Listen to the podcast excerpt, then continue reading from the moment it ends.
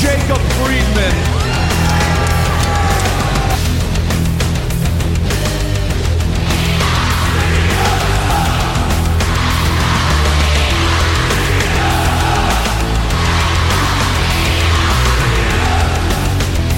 WWE World Tag Team Champions!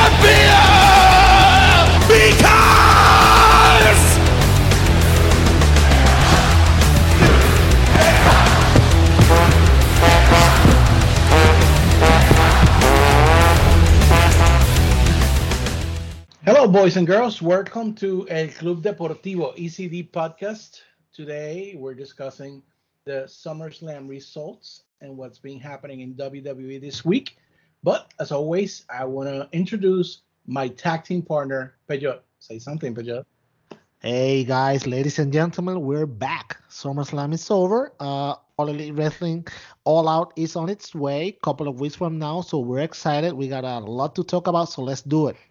We're back. That song from Eric Bishop. Yeah. I'm better than ever. Okay, so let's start with SummerSlam briefly. Um, first of all, it started with the kickoff show, and um, you know how I feel about 205 Live. If you don't know, I simply think that they shouldn't be a show. They should be just part. They should be just featured in Raw or SmackDown. And I even haven't done any predictions on their last matches because I don't watch 205 Live. So it's kind of, you know, it doesn't make any sense for me to make a prediction on it. But and I even missed the kick uh, kickoff show match between Drew Gulak and Oni Lorcan. But I'm gonna ask my um, my special advisor here on 205, Mr. Pellot, to give me his opinion on that match. That match was a piece of crap.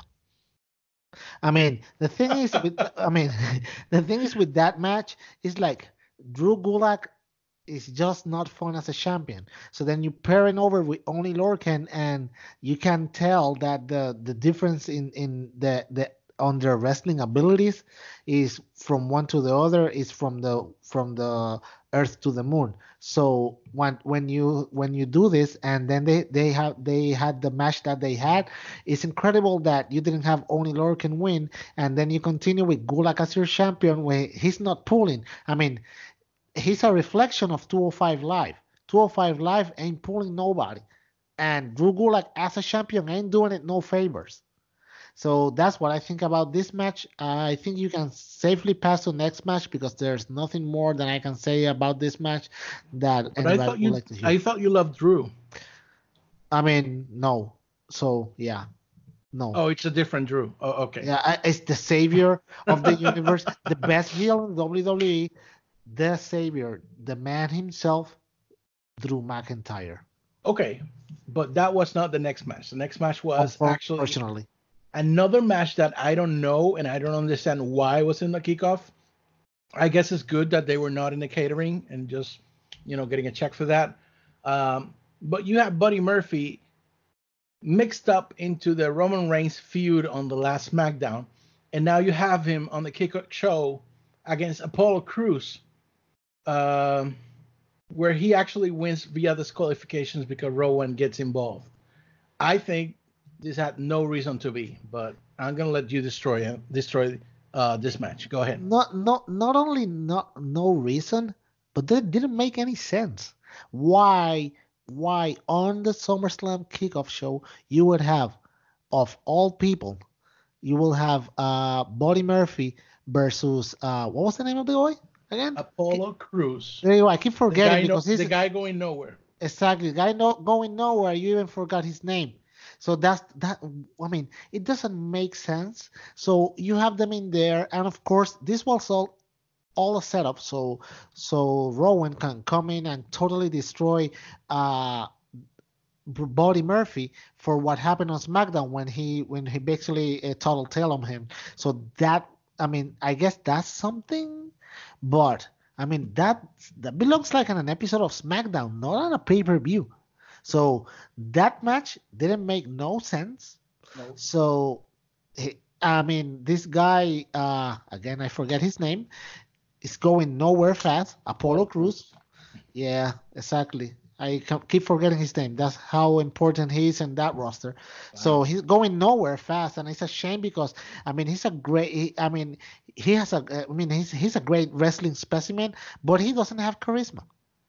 Yeah, he has the Finn Balor syndrome where he's Exactly. uh, He's smiling always all- happy. at all times. No, no personality. It's, I guess Um, if they rob him in the, uh, on- on the street, he'll be like, "Hey, sure, take my money," while he smiles and give him their give them the, give the robbers the cell phone or something.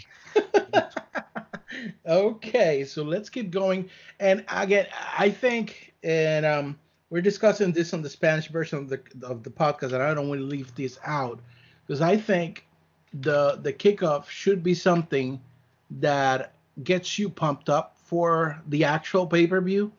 And if you don't have the WWE network, you want to get the WWE network because you watched the kickoff and you thought it was that good and uh, or if you want to order on pay per view, you want to order on pay per view because you saw that kickoff and it was that good.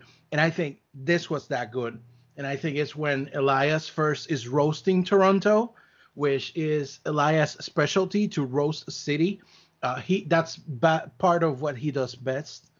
I was enjoying it, and then I enjoy that Edge, of course, a native from Toronto, interrupts him.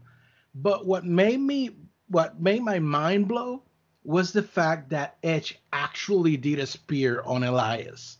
Yeah, that So- was amazing. I know you must have freaked out just as me. Oh yeah, I mean that was amazing. And you when you were talking about about the pre-shows, I remember a couple of years ago when I was when the pay-per-view started, I wanted to watch the kickoff because most of the time there was an important match or something that I just couldn't lose. And in the last couple of years, this hasn't happened as much. Now you gave me Edge, which I we never expected him to come out. It was amazing seeing him back on the ring. He's- Of course, he looks good as always. I And got a then, little worried for him. I mean, yeah, I mean, I was when he took the spear, I was like, whoa, this guy's crazy. Of course, I mean, Elias sold it beautifully, and it was a real feel. I mean, it was the first real good pop of the night, uh, and in a night when we had a couple of them. But this one, this one was one of the biggest ones. It was pretty cool. Was really in good taste. Edge is, I mean, people love him up there in Canada, so it was a good thing to see. I was excited to see him back. One of my favorites. Amazing, just I, amazing. I dare to say that this is one of the most memorable moments in a kickoff recently, oh yeah, by far. I mean, by far. by, I mean, I, I I dare you to remember one of the kickoffs for any of the shows, not the ones, notwithstanding the ones that you've gone to. You will not be able to remember them, but you remember this for quite some time now Yeah. Because it was pretty cool, It's a SummerSlam moment. okay. basically. So uh, after that, they had a women's tag team championship match between Alexa Bliss and Nikki Cross against the Iconics, your favorite tag team in the women's division, and of course, uh, Alexa and Nikki defended successfully their their titles. I am so so mad that they have my babies, the Iconics. They just not only that they have them lose on Raw a couple of weeks ago and they were the first ones eliminated, but now they grant them a rematch for the titles, which they haven't done in quite a while, and they grant them that rematch on the kickoff show and they lose again. It's a shame. Should be a Hey, shame. hey, I love I loved Alexa's Buzz Lightyear gear. There you go. When you only love Alexa's Boss Lightyear gear, then you know that that match was crap. Because you cannot say nothing good about the match, just about I her thought gear. about Woody. Well, maybe you got a Woody, so I um, I mean, besides all the jo- all jokes aside, I think it was it was okay. It was not something spectacular, spectacular or anything, you know, bad. I just think it was okay. If if the kickoff would have been Edge doing the spear to Elias and this match, I would be happy with the kickoff. yeah, that, that that would be like for like, and this is where we were talking before. And with a kickoff with, I mean, I mean, I don't remember when a kickoff a kickoff had like four segments. I don't remember. I think they only do that on Mania. And this one Yeah. like there were like four segments on this kickoff show. Yeah. That was crazy. Okay, well, we uh, keep going, and, and the first official match from SummerSlam was Becky Lynch defeating Natalya in a submission match, which I think it was a very good submission match. Um, and I think it was a good way to start um, SummerSlam officially. I I did like that sharpshooter on the ropes from Natalya to Becky. I think it was epic. Yeah, I mean, I'm a little. I, I want to start this by saying, Toronto people, you let me down. Why were you 50-50 chanting uh, Becky Lynch's name and then Natalya. No. Becky's the man. so she pathetic. sells, dude. She sells. She sells T-shirts. Yeah. Anyways, no, the match. the, ma- oh wow. the, the match wasn't that bad. I mean, the sharpshooter uh, was epic on the ropes, and I mean, Natalya did. Of course, Natalya's a great wrestler. I mean, she had she can have a good match with anybody, and Becky Lynch. Well, she's Becky Lynch, so I mean, but like we were talking in the Spanish version, the thing about Becky is that she's better when she's following a championship. When she has a championship, she's still. You know what made Becky a real superstar? That that what the breakout moment of her was when Nia Jax broke her nose. I mean, that was the her breakout moment. Mhm. Last was it? I think it was last November. And I mean, now she's uh, and I mean, she's trying to be a badass, but I mean, I don't know. I, there's something I cannot pinpoint, which I do not.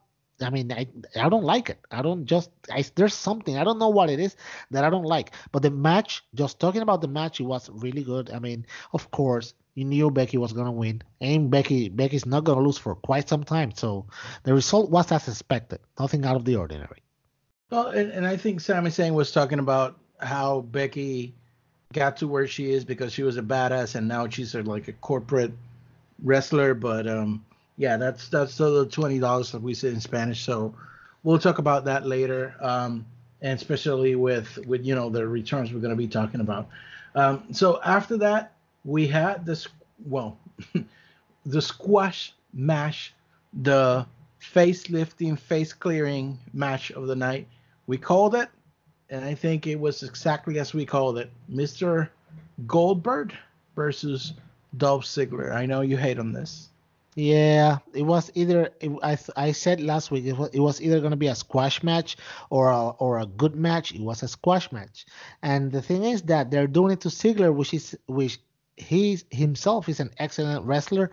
So they ain't doing no favors to to to Ziggler, and they're not doing any favors to Goldberg because they just wanted to give him his win back for the disaster that he that that he had with Undertaker in in Saudi Arabia and but he he didn't actually needed that. I mean, you need to create heels, you need to create believable heels. Wouldn't have been awesome if Dolph Ziggler would have pinned Goldberg. I mean, but of course, WWE booking, you know it, is predictable booking. not gonna happen here. That was not gonna happen here, and it's a shame because I mean, and you're you're not gonna have Goldberg next week or the other, but you're always gonna have Dolph Ziggler in there, and now- and of course now more than ever when Vince d- did the thing that that people are talking about, where he had an agreement with Dolph Ziggler that uh, SummerSlam was was to be his last match, and now Vince went back on his word, so now he's gonna be home. Uh, He, collecting he pulled a. Bret Hart. He pulled a Bret Hart again, and he's now going to be home collecting paychecks because Vince knows that the moment that Dolph leaves, he's leaving to AEW, and you know that also. Yep. So it's it's a very sad situation for Ziggler, which you know when you have an agreement, you think they're gonna go through, and and and Vince pulls that. It's it's sad. It's just sad. Um, I'm not gonna stop very long on the you know vignette that they did in which uh, Biggie and Xavier tell Kofi that they have Drake there, and it was actually uh, Drake Maverick. So that I think that was just bleh. Um, let's keep going with what I think was the best match of the night, which is Mr. AJ Styles defeating Ricochet. Oh my gosh, that match was great. Um, and that ending was amazing. Tell me about it, Pedro. Yeah, that was awesome. I mean, what I didn't really enjoy was uh this guy's uh what's his name again? I keep forgetting. I'm getting old, dude. Uh, Ricochet. Ricochet's. Uh, the, I mean, then then I, it was Nightwing, right? That you told me that you told me that he had the Night, the, the Nightwing gear, Nightwing, yeah. the Nightwing gear. I mean, it didn't look that good. Every uh, some people were going crazy about it. I didn't like it, but the match was awesome, and of course, everything that AJ touches is awesome. So you knew this was gonna happen. Well, uh, we we said last week it was probably gonna be the match of the night, and of course it was. It was an amazing display, and what I like is that at the beginning when they they when they they put Ricochet in the main in the main roster, they were going too fast with him, and now I think they're slowing a little bit down and letting him and letting him grow organically. And that's the way that they're supposed to do it. Because if they do if they if they shove it down our throats, we're gonna start hating on him that like with like what happened with uh, Roman Reigns, and up to this day, some people still don't like Roman Reigns. I mean, you have to let your wrestlers grow organically, and when they do that, you cannot stifle their growth. That's what happened with Kofi. Kofi was growing organically, and for years they didn't let him grow. Same thing with Ali. As soon as Ali was getting a, a, a some kind of a push, they sent him back down, and they're not letting. I mean, WWE wants the people that they want to be uh to be the main the main event stars and the people that people like they that they want to select them. They don't want the people to select them and that's a mistake because you have to run with whatever the people like because they're the ones that paying their tickets and buying those t-shirts. Yeah but so, i think i think that was that match was fine. I i don't think ricochet should be carrying the usa title for now. Oh yeah i mean but it was fine. It's a, it was a great learning experience for him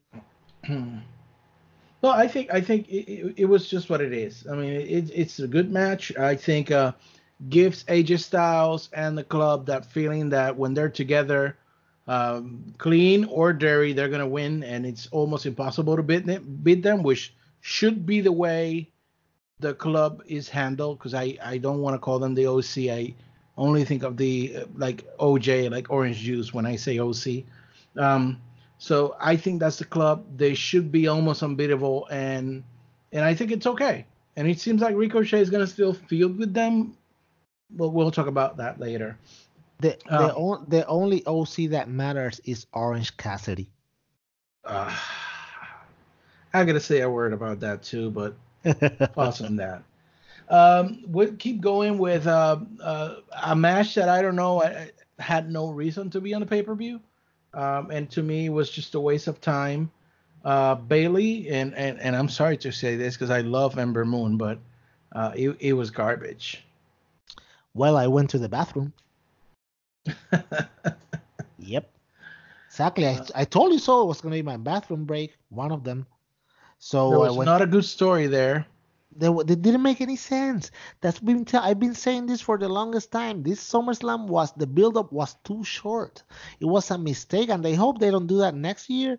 But it was a mistake doing SummerSlam in the middle of August. I mean, it was a mistake, and it shows that the storylines were not complete, and it showed on this match. I mean, they were they had, didn't have no reason for these two women to fight and, and, the match was mediocre at best. And and the match was a, like a main event match. And that's a and not main event like in the main event. More like main event like the main event show. Yeah. Okay, so uh, let's pass the page on that one, and uh, we're gonna talk about Stone Cold Kevin Owens versus uh, Shane McMahon, which I think was okay, a good match, and I think um, it did what it needed to do, and to me should have been the end of the of the feud. But it seems like that's not the case. Unfortunately, it seems that it's not the case, and I'm really sad that Kevin Owens didn't lose because I wanted to see him at All Out, but I guess that's not gonna happen. No, I mean it was a good match. All kidding aside, it was great. I mean, Kevin Owens is a great wrestler. I mean, I always thought that he should be better as a heel, but uh, the way that he's working as a tweener, not that bad. I mean, they really, really need to pass the page and on on Kevin Owens versus versus uh, Shane McMahon because although Shane gave him a good match, I mean, he's holding back so many people and he's taking their spot that that is something that needs to stop like right away. Yep. Okay. Um, let's keep going. And and this match I think you were hating on it. Um, I think it was a good match. Uh, so I want to I want you to tell the audience what you thought about it. And it's the match between Charlotte Flair and Trish Stratus, uh, which was next. You know what? I hate the fact that you're gloating because you know what I am about to say. And it's the fact that it wasn't that bad of a match. And I'm you know I'm I'm almost almost never wrong. Like 99% of the time I'm right, but there's 1% and this was one of it. so I mean, people you might enjoy this, you want to record this and just, you know Yes, we are recording. We're going to publish Yes, this tomorrow. Of course, I know, and you're, and actually you can just cut it and make it as your as your ringtone for your cell phone. Promotion for the It's- episode. exactly. But no, actually, it was a good match. I mean, I mean the way that Trish surprised me. I mean, it was unbelievable. I didn't think that Trish would have it in her to go almost 17 minutes with Charlotte, which is one of the best wrestlers in the world. I refuse to say that she's the best because I think that somebody else is, and that somebody else is Tessa Blanchard. But I mean, but Charlotte is one of the best. Of course, she's way up there.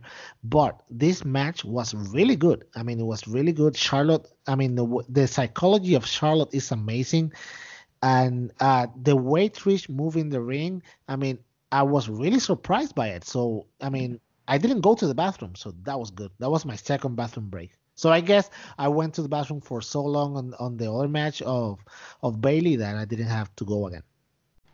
Well, it was good, and I think it was a great send off for for Trish. So It was uh, I think it's it's her last last match, and I'm fine with that. Yeah, I mean she she she shouldn't overstay her welcome.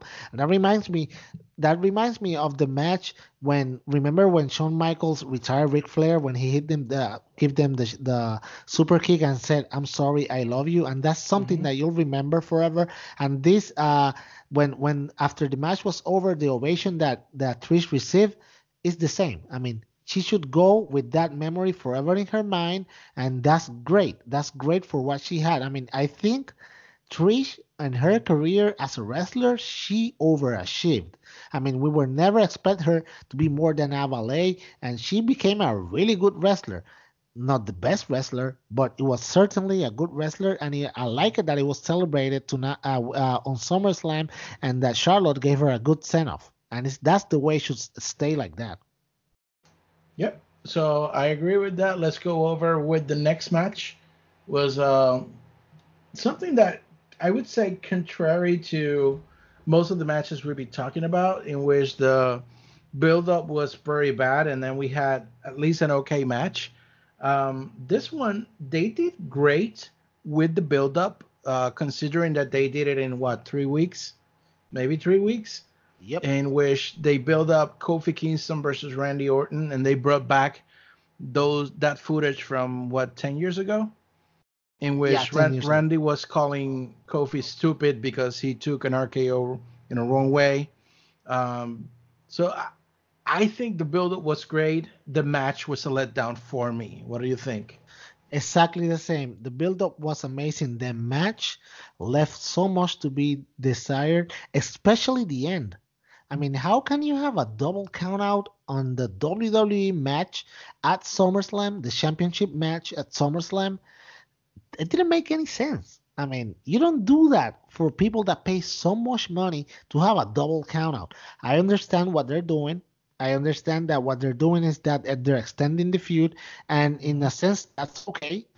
But unless Randy wins that championship pronto, we're gonna have a problem because the way that they, I mean, for the people that pay so much money to see this at SummerSlam and end in a double countout, and for it to not finish into Randy having her his 14th championship, not anything else than that, you know, it's a letdown.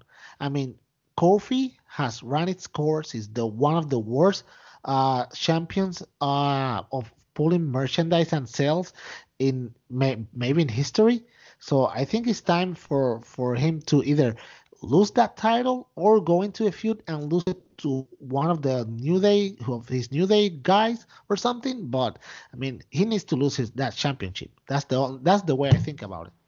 I, I I thought Randy should have won, and then you know because I knew that the feud was gonna go on, so I thought Randy should have won, and then you have Kofi, getting that fire inside him because of two things. Because first, Randy was insulting his family, and second, because he wanted his title back. So that would have been a good feud to keep until at least Survivor Series.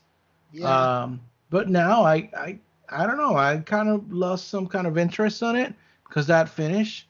I don't know how they're gonna handle it, but I, I'm not very convinced of of the future of this feud. Me neither. Okay, so besides that, uh, then we go from that down spot of the night. We go to we talked about AJ Styles versus Ricochet being the best match of the night, but this is, I guess, the best moment of the night, and may we say that it's the best moment of the year when we saw, at least at last, the entrance of the Fiend Bray Wyatt and a match against Finn Balor. Oh my God! That was Getting so goosebumps. Awesome. Oh my god, that was so awesome. It was amazing. Everything was amazing. When the lights went out, I mean, and the Fiend letters came uh, came into the, the screen, the first thing that said that's let me in. And then the Fiend came out, and then the music hits, and it's a remix of his old music. Oh yeah. And everybody started turning on their, I mean, the Fireflies came out, which was awesome. And then when he was walking towards the ring, with his lamp, and the lamp was his old his his head That's with sick. the mouth open. I mean, that was amazing. I mean, my boy was watching it with me, and he said, "Daddy, his mask is really creepy, but his lantern is horrendous." and I mean, I was really surprised that they let him go with, through with that. And not only that, when the when the match started and he did the the the, the next sweep to to Finn Balor, I mean, Mhm. that's a really dangerous move to do. And it's a little bit. I I mean, I was surprised that they showed that on TV because you know people start can start imitating this and people can get in trouble. So so I was really surprised. Like the way the match flowed, I loved that he that he was in the match with the mask. Everything about this match, it was the for me, it was the most amazing moment. I I, I mean, I haven't remember a, a moment that gave me goosebumps like this in a lot of time, maybe years. I mean, I can I can go back to you know what this entrance reminds me of on on, on the scale of it when remember on WrestleMania when Rusev came out with the tank. Yeah. Some, something like it's completely different, but the effect is the same. You still remember the Rusev entrance with the tank. Yeah. because it was one that's to one. something special. Exactly. Exactly. And this one, I mean, I I I never, I I do not remember ever people saying "Holy shit" to uh, an entrance. I don't just don't. No, remember. me neither. Me so that was awesome. It was great. Uh, Definitely a, a high spot on the pay per view, and I think a high spot on the year. And on the recent years, we can say that this is a high spot. And now the fear is for them to keep it up and not drop the ball on this great character they have on their hands. I would say he shouldn't be showing up in SmackDown or Raw. Yes, we want to see the vignettes of the Firefly Funhouse. Um, and I think that's the way they should keep him alive or in the mind of people but he should only show like in Survivor Series, do a do a short field there and then destroy whoever he finds, and then I would put him next year, maybe Royal Rumble, whatever, and have him start a feud to retire officially the Undertaker, and him being the one doing that. That would be amazing. Uh, I mean, there's so many ways you can go with this that you know, but you need to use to use the Fiend intelligently. You need to, but you do need to continue the Firefly Funhouse uh, episodes and the vignettes on TV because that's giving the, I mean, that's giving the character continuity and is giving him scope. So that's great. I mean, we have so many that we can be talking about Bray Wyatt all night long. So we can just let's just continue because I'm gonna be here quite a while if you just let me. okay, so after that we had the championship match of the night uh, with Mr. Seth Rollins, the Beast Slayer, against uh, the Beast, Brock Lesnar. Um, so uh, I think it was a good match, a great match, and I think um, basically they did what they needed to do. And I wa- I I don't want to say what the heck. I want to say it. I called it. I told you so. And Yeah, Seth yeah. Rollins won. Yeah, yeah, and yeah, they did what they needed to do, but they needed to do this at WrestleMania. This was the match that they needed to have at WrestleMania. And I mean, the match was great. The way Seth Rollins, when he came into the ring, people were booing him, and by the end, they were they were cheering him. It was great. He handled the crowd beautifully.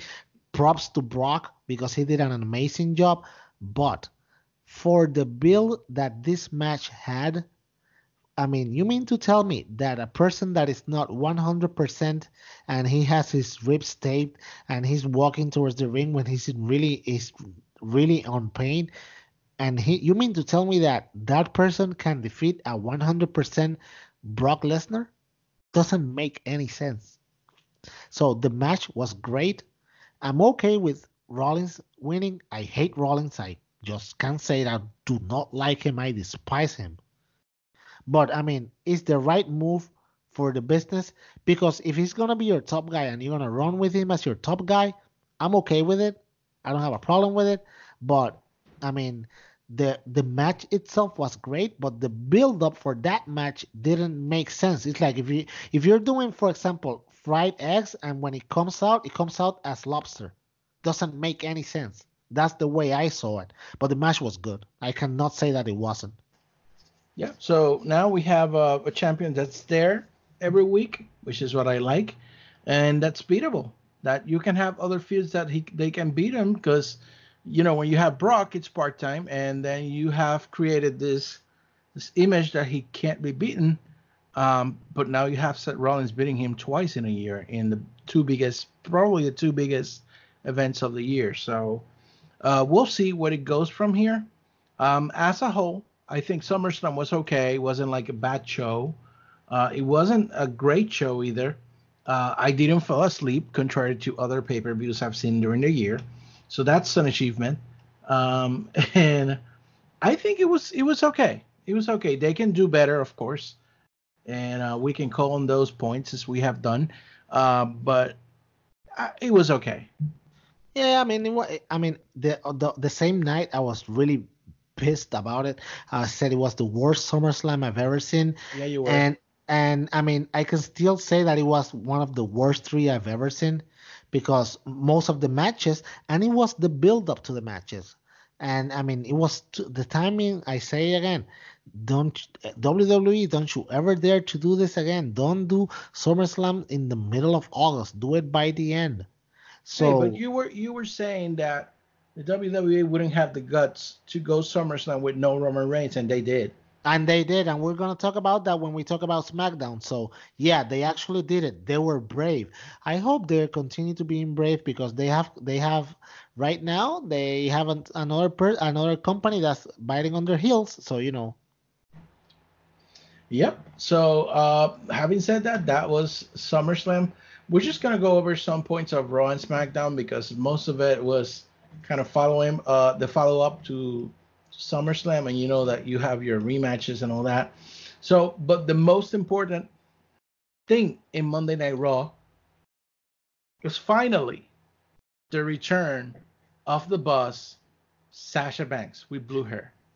And and and I mean, and I am so happy for you because for the longest time you've been saying like, oh my God, tonight's the show that Sasha Banks is gonna come out, and she doesn't come out, and she and then another pay per view comes comes and like, you know what, guys, I think Sasha Banks is gonna come out at this pay per view, and when she when I when I heard the music, I was like, oh my God, JD's gonna be so happy, you know, yeah, it was amazing. Sasha was awesome. She needs to be It a heel. heel Sasha, what we It needed. was heel Sasha what we needed. I like the way she did it. I like the way that she completely destroyed uh, Natalya, and then Becky came out and she completely destroyed Becky. And I was fearing for a second that they were gonna let Becky, uh, you know, uh, get the better out, out of uh, out of Sasha, but that didn't happen. And it was great that she butt. picked up she, she picked up the chair and she completely annihilated uh, Becky Lynch and that was great. I was all great. Sasha is back, and I'm excited. She has blue hair. That's amazing.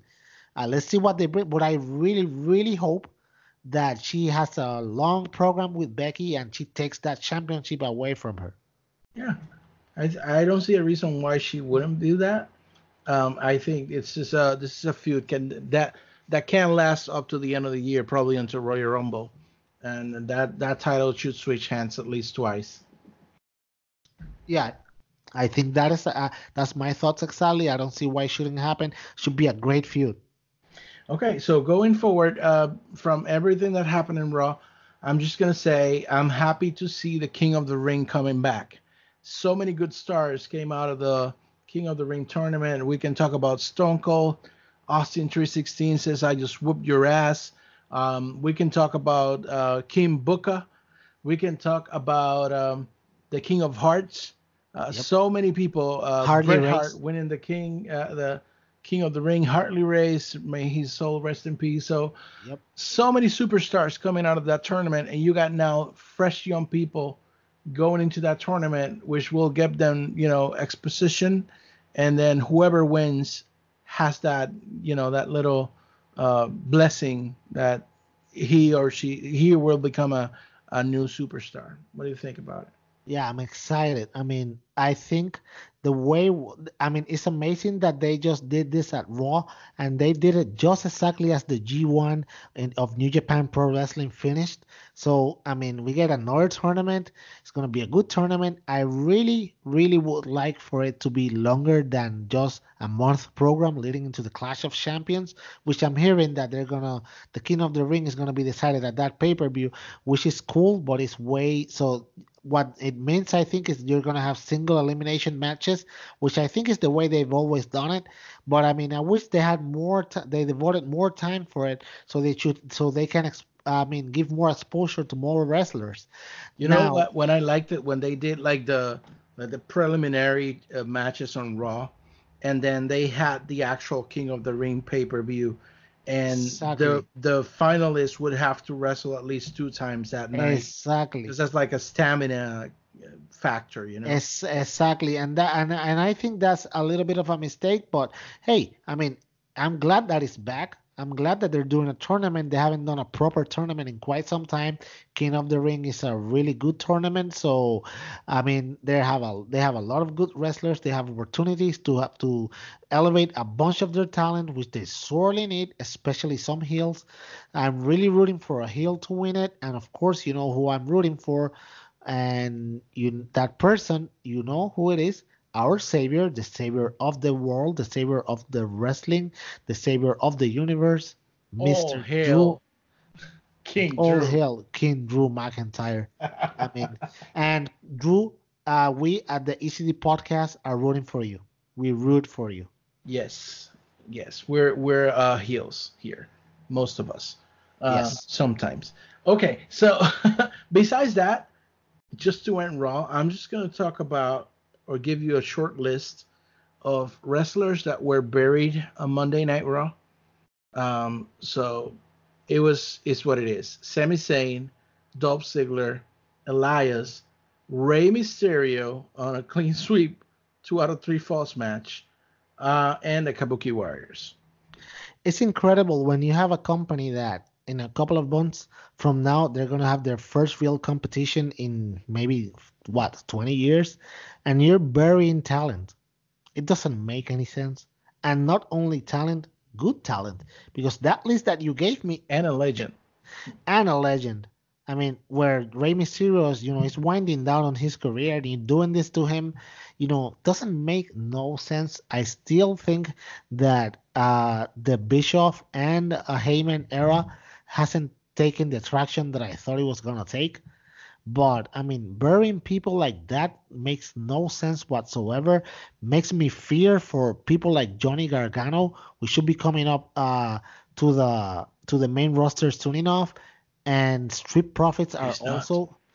But I mean, it's it's it's ridiculous that that I mean that is scary for those people what they're gonna be facing when they come in here. Well, it's it's it's sad, and and I just think um, it's. I know you want to elevate Andrade. Hey, I want to see Andrade be a superstar, but um, giving Mysterio a clean sweep of two out of three ma- uh, falls, it's it's just disrespectful. That's just disrespect to a legend like him. I was asking you on text, why the hell did Mysterio sign again with WWE just to be humbled? I mean, doesn't make no sense. It, I mean, well, yeah. you told me that night, and I believe that's the case. It's just to get his kid on the with the foot on the door. Yeah, and that, I mean, and and that's gonna happen anyway.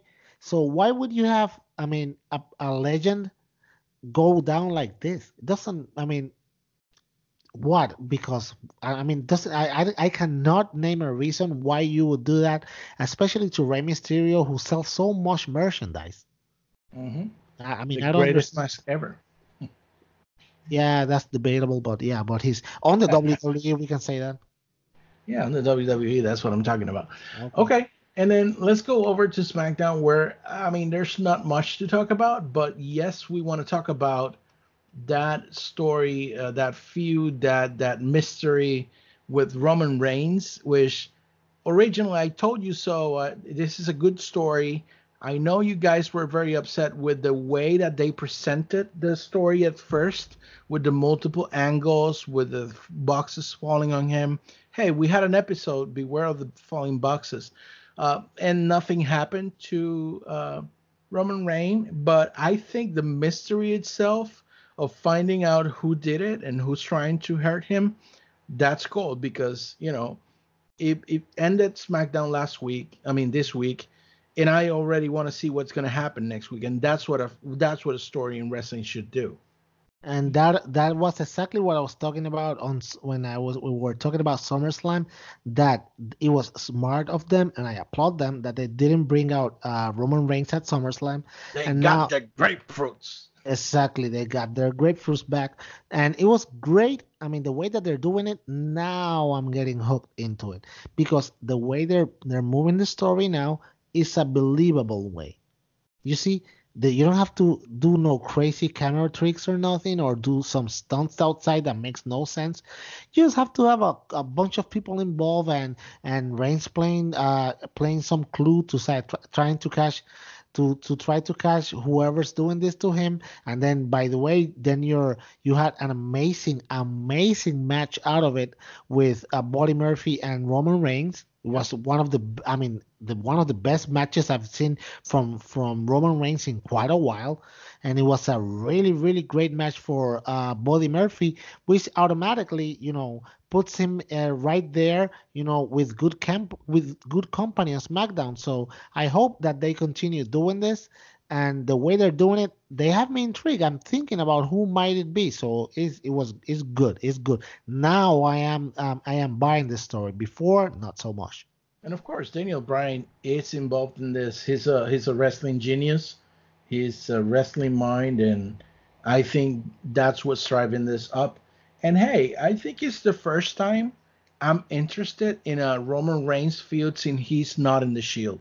So I think they're doing great on every aspect on this feud. yeah you're completely right yep Yeah. So besides that, on SmackDown, well, Shane McMahon going with Kevin Owens. I, as I said, I think that feud should have been over with uh, SummerSlam, but uh, I I don't really care for it right now. nah And then besides that, well, basically everything else was just, filler filler yeah, feeling. I don't think uh, it's anything that you know needs to be handled other than um, it seems like next uh, feud with actually Kevin Owens is going to be Elias with that fast count on the match with Samoa Joe. yeah Um, but yeah, I mean they, they got to sell me on that. I, I with all the recent um, with all the recent um, burying that they have done on Elias, I don't know how much we can keep on with you know rooting for him.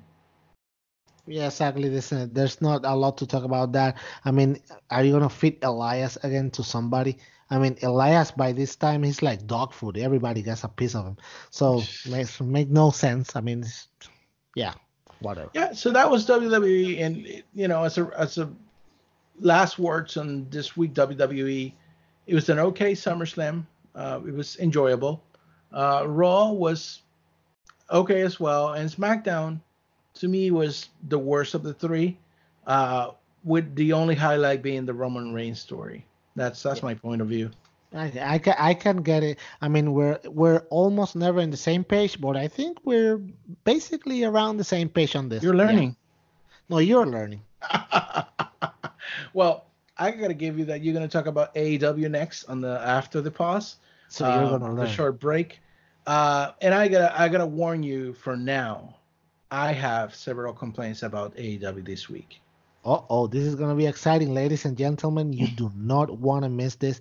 When Don't we come change the channel. Don't change the channel because we, when we come back, we're gonna hear JD have a oh, rant about all elite wrestling. So Yes, don't go anywhere, ladies and gentlemen. We'll be right back. Okay. Well, my friends, and now you can find us on Facebook under the address facebook.com slash ECD podcast. Again, facebook.com slash ECD podcast. You'll find the latest news for wrestling around the world, specifically United States WWE, AEW, Mexico AAA, everything you can think of, you'll find it there. And you can find the links to our channels in Spotify, Google Play Music, iTunes, any channel where you hear or listen to podcasts, you'll find it there. It's going to be easy for you to subscribe. So again, facebook.com slash ECD podcast. segment that everybody loves, the segment which the demographics have said that is the best segment, not only on this podcast, but in the whole wrestling podcast universe. Of See, course, I'm not gonna sing the elite today. Thank you, God. I mean, I'm talking, of course, about the All Elite Wrestling section, where we talk about All Elite Wrestling. And if you are listening to the other section of this podcast, I'm going to pass the microphone to JD because he's going to have a rant. So get ready, ladies and gentlemen. so excited. This is exciting stuff. Well, I got problems with AEW this week. There are two main things that I think they are doing wrong, and uh, you're gonna hear me about it. So the first thing is they announced they signed as a full-time wrestler Mr. Orange Cassidy, the OC, and it's not the OC Club; it's Orange Cassidy. Yes. And I think that's ridiculous. The reason being that he's a funny wrestling character. I'm okay with him being as a special appearance one or twice during the year, but not with him being a full time wrestler on a company that is selling their product more as a sport than entertainment, more as a wins count, more as a we're going to keep uh, stats on our wrestlers than uh, a you know company like WWE, which if you win or lose doesn't really matters. You can lose three matches in a row and then get a title shot the next week. That's not what AEW is supposed to be. But Orange Cassidy, and if you people, ladies and gentlemen, listening to this podcast, don't know who Orange Cassidy is, look him up in YouTube. Again, he's funny for maybe a one time watching him, but I can't watch him every single week. That's complaint number one. Second complaint, you give me, um, I mean, AEW still doesn't has a TV show. It's gonna start in October. So the way we keep up with your stories and what's going on is through YouTube, through Being the Elite and the way uh, to All Out. And tonight they released a video with uh, on the way to All Out, and road, it's the road. the road to all out and it's just Brandi doing a promotion which the promo was okay. I i liked the promo. I was just expecting more. Like how are you going to do like show just with a promo? It's like having smackdown having shane saying a promotion and then cutting off and this this is the end doesn't make any kind of sense so please aw don't drop the ball on what you have been doing so well you can talk again Oh wow, you're in a bad mood tonight. No, I mean I'm gonna address both of those complaints. One in one you're right, in one of course you're completely wrong, and I'm gonna continue showing you the ways of uh, wrestling, so you, eventually you'll be as good as me. But it's okay. Right now we're gonna go back to the All Elite Wrestling section. We're gonna go start, of course, with uh the House of Glory, uh, the House of Glory promo uh, from Hangman Page that was the, the not this Friday, uh, not last. It was actually last Friday. Was a great promo. If you haven't watched it, it's, uh, it's everywhere on YouTube. It was a great promo because it's showing us what Hangman Page needs to show us, which is attitude. He needs to have a character.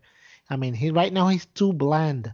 And by doing these promos, he's showing us that you know what he's actually he actually wants it, and it's good for him because he's going about he's going to face the goat, Chris Jericho, at All Out for the first ever AEW championship. Ham, I mean, Hangman Page is a star on the rise. I can I gotta give you that. I mean, it's there's I mean, and he's doing great, but he he really really needs all these promos. The more promos he do, the better because I mean he's a great wrestler. I mean, if you go and watch highlights highlights of him, he's really good. But then again, you can watch highlights of anybody, and anybody can look really good. But Hangman Page is a great wrestler. I don't have a problem with him. But he he he did a great promo, and out of that same show, on which it was the, actually the last show where the Young Bucks uh, went into the independent circuit, they faced Private Party, which of course is signed to All Elite Wrestling, and they announced that they're gonna have their first and the first match of uh, the uh, the All Elite Wrestling uh, Tag Team Tournament is gonna be on the second show, and it's gonna be the Young Bucks versus Private Party and right now, JD, I'm gonna go bold, way bold, and I'm gonna say that Private Party is gonna win that match, and they're gonna eliminate the Young Bucks. You crazy? I am not crazy. You Listen, are. You need to stick with and learn from the best. Sure, whatever you say, dude. yeah. So okay, uh, you'll see. You're gonna say like, "Oh my God, Master, you were so right and I was so wrong." Sure, sure. Yeah. So okay. So now going to being the elite, episode 165. First section of the episode, it was uh, Rick Knox, the the referee, which is always on referee mode and referee on referee mode, and uh, he was, I mean, he was they were doing Cody was doing a promo or talking to somebody, and when he he moved his uh, elbow, he hit uh, the referee in the back.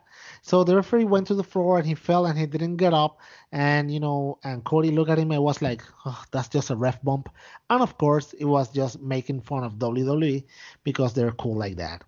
So also, and now I'm gonna I'm gonna talk to you about your first rant of the night about Orange Cassidy at, at being the elite, they they presented uh, that Orange Cassidy is now all elite, and contrary to what you or the or some people may think, that's this is a great acquisition for all elite. Actually, one of the best acquisitions that they've had in quite a while. And you're gonna say, "Oh my God, you're crazy! Why would you say that? He's a joke wrestler, whatever." You know what? you you're right. He's a joke wrestler, but he's not only a joke wrestler he's a joke wrestler that when he wants, he can go. Uh, if you if you've ever seen Chikara, and I think that maybe you haven't, he was there. He wrestled there by the by the name of Fire Ant. He wrestled under under a mask, and he's a really agile. Who has a lot of moves under his disposal. So it's not that he cannot wrestle, but you cannot be like the no fun allowed uh, uh, wrestling promotion where it's only serious because then you return to the UFC. I mean, you want to have some comedy, and you can do that by not showcasing Orange Cassidy every week. Cody said it. We're not gonna have the same wrestlers, all the wrestlers that are not gonna come out in the same shows every single week. So you're not gonna you're gonna get your feel of Orange Cassidy from, uh, and no pun intended, from drip to drip like orange juice. I mean, so you can enjoy it. So I don't think it's a bad acquisition. I think it's a great acquisition. Can you just imagine Orange Cassidy interacting with Jon Moxley? Can you imagine him his, his with, with exactly? Can you imagine him interacting with Chris Jericho? I mean, the possibilities of this is are endless. So I think it's a great acquisition. I'm, I mean, I'm, you're completely wrong in your assessment. I apologize, but but I mean, time will tell. You'll come back to me and you're gonna apologize on these microphones and you're gonna say, Master, you were right and I was wrong. and it's not I mean, I understand it's not a problem. I'm used I'm used to that all the time. So it's cool that you're gonna have you're gonna get a chance to do this on the Do you have your pills today? Oh yeah. And I'm I'm, I'm excited because of course uh, and then like and continuing with this like i was saying and then they they said that the young bucks versus the private party at boston that was the last part of the episode. And um, like i said private party is going to upset the young bucks and the young bucks were the one that actually brought private party and they already have a kind of a program going on on being the elite. So I think this is good for a feud going for them going forward. I do not foresee that Private Party will win those championships, but I do foresee that somebody that might be on the finals is the cup the the the tag team that was presented in the Road to All Out episode 5 which was the best friends. I mean, I love me some best friends. I love the way they do. I love the way they they they interact together. I love the way they they're in the ring. But I hadn't seen them seen them quite some time. Uh, you know, doing a promo. And the way they did it on this road to all out was so funny and they look so genuine that I mean they make me they they made me like them even more. So for me was a great promo. Then of course you had Kenny Omega and you know Kenny, he's always going to be a great promo. I mean, the way you look at uh, and what I like about this promo, JD specifically, was when he said that Moxley, I know where you come from, and I know that you're damaged goods. I love that part, and it's going to be an amazing match. And now, and then I'll let you and I'll let you talk a little bit about about all of this that I just said before. Now, Road to All Out episode six, which came out a couple of hours ago. I am with you and that was a segment that was not necessary. It was a great segment. I mean, it was a great promo. But the thing about this is that I think that they're giving too much importance to the Cody versus uh, versus Shawn Spears match, and they're not giving enough importance to the other matches. And we only have two weeks to go. So, mm-hmm. I mean, I would I would say you know is enough with the promo about that match unless the next time Cody comes out and he shows that he's gonna bring Arn Anderson as his as his partner, and which would be awesome. But they need to promote the other matches because it looks like if this was the like the main event match, which is not. So yeah. that yeah, that was I mean that was I mean basically that was the the All Elite Wrestling section for this week. Of course, tomorrow morning at actually tomorrow at noon starts the selling for the for this for the other two shows that they will have after the first show on October 2nd, the one in Boston and in Philly. And I'm really excited that they already announced that they're both championships, the women's championship and the men's championship, are going to be defended in the show in Philly. So that's that show is going to be on. You cannot miss that one. The first defense of both championships in the same show. It's gonna be awesome. So JD, tell me a little bit about everything that I just told you.